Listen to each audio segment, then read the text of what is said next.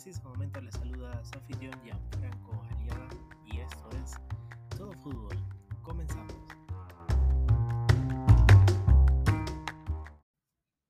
Y este fin de semana hemos tenido un impresionante final de infarto en la Champions League, la cual salió vencedor el Chelsea, el cual ganó 1 a 0 frente a su similar del Manchester City.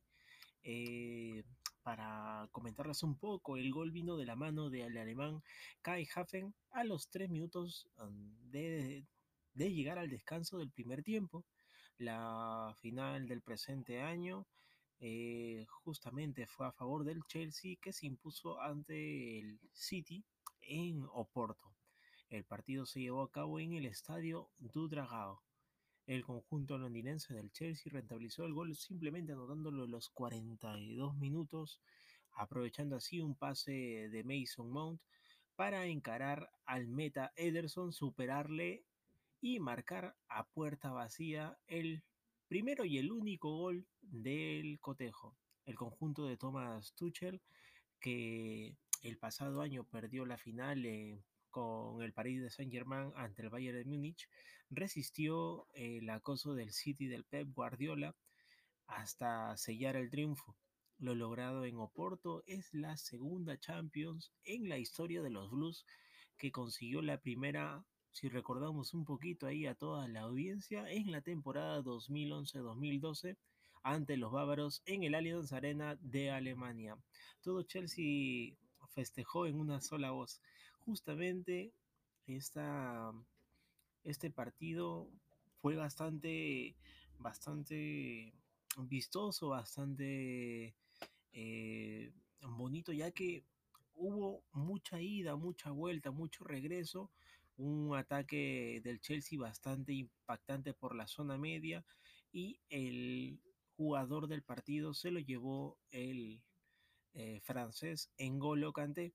Eh, y si hablamos un poco del Manchester City, vamos a hablar del Kun Agüero, que este lunes justamente ha salido ya la información de que es parte del Barcelona Fútbol Club. Así es, ni bien terminó la Champions League, la final salió su pase hacia el Barcelona Fútbol Club. Y hablando de finales, hablando de finales hermosas, finales bonitas, hablemos también de la final del Sporting Cristal, el cual ha sido campeón de la fase 1 y venció por 2-0 a la Universidad de San Martín en un tiempo extra, ya que se midieron en los 90 minutos y quedó a cero, exactamente como le escuchan, a cero quedó en los primeros 90 minutos y en los próximos 30 vinieron los goles del Sporting Cristal en el estadio Alejandro Villanueva.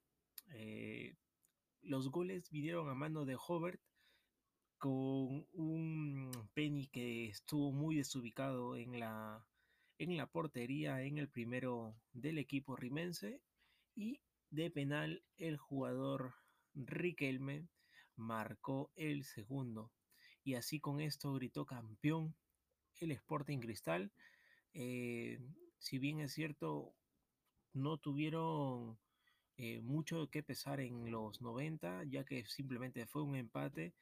El, el cuadro celeste con este, con este coronamiento de la fase 1 selló y aseguró ya un boleto hacia la Copa Libertadores de 2022.